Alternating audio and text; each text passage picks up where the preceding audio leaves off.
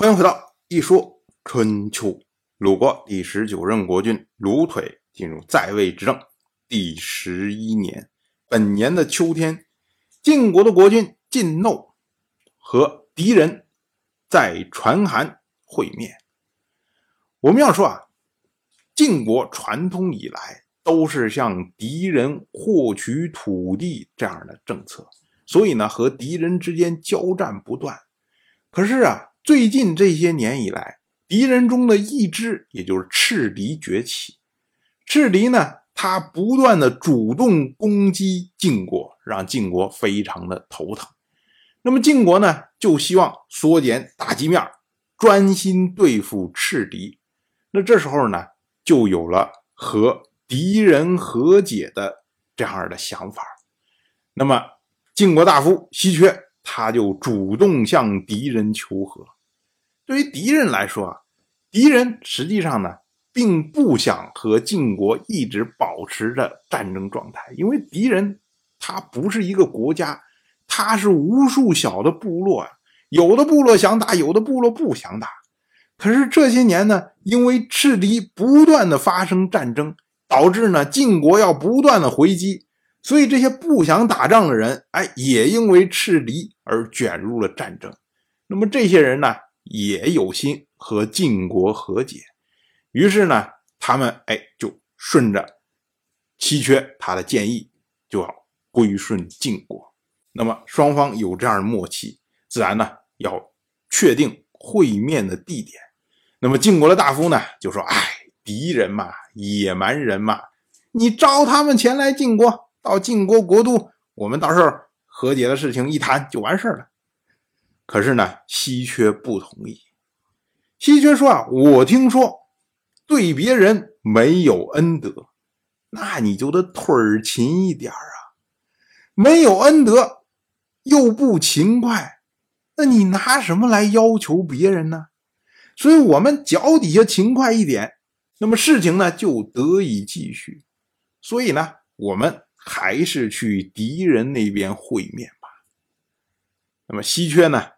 他还引用《诗经》，他说：“，《诗经》有云，文王祭秦止。”这句诗呢，它是出自周颂赖，意思呢就是文王勤劳到死。用我们现在话说呢，就是鞠躬尽瘁，死而后已。哎，大概这么个意思。稀缺呢，他说：“文王尚且勤快，何况我们这些缺少德行的人呢？”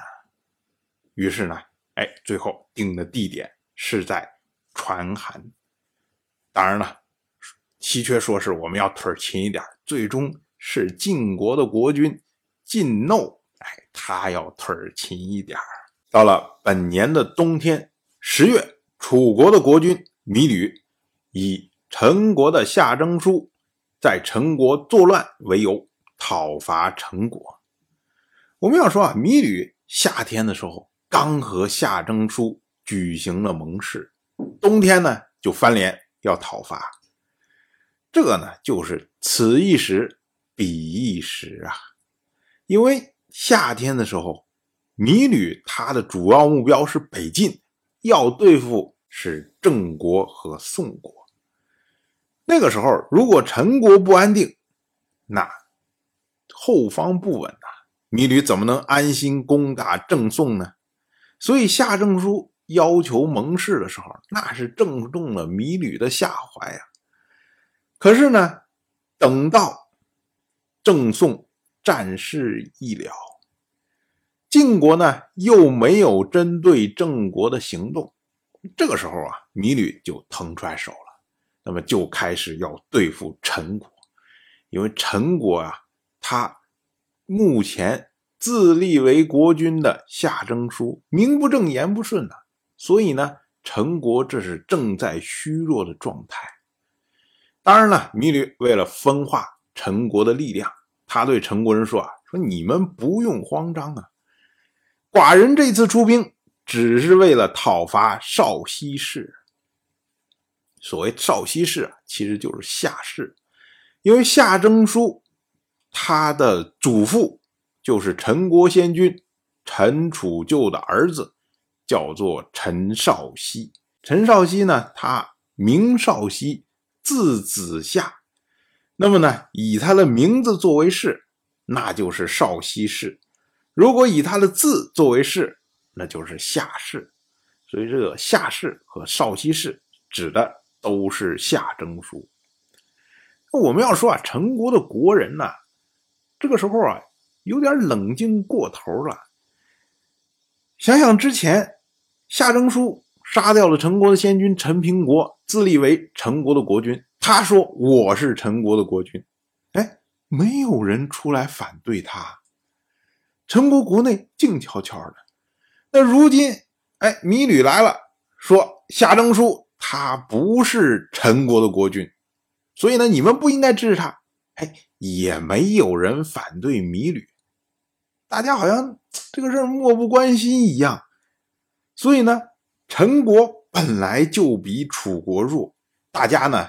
又对这个事情不用心，缺乏抵抗的意志，所以楚军非常容易的就攻入了陈国，杀死了夏征舒，并且呢，将他的尸体在陈国的立门外车裂。当然了，我就这么一说，您就那么一听，感谢您的耐心陪伴。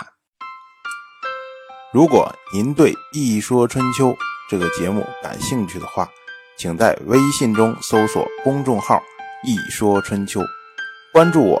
您不仅能得到《一说春秋》文字版的推送，还可以直接和我互动交流。我在那里等待您的真知灼见。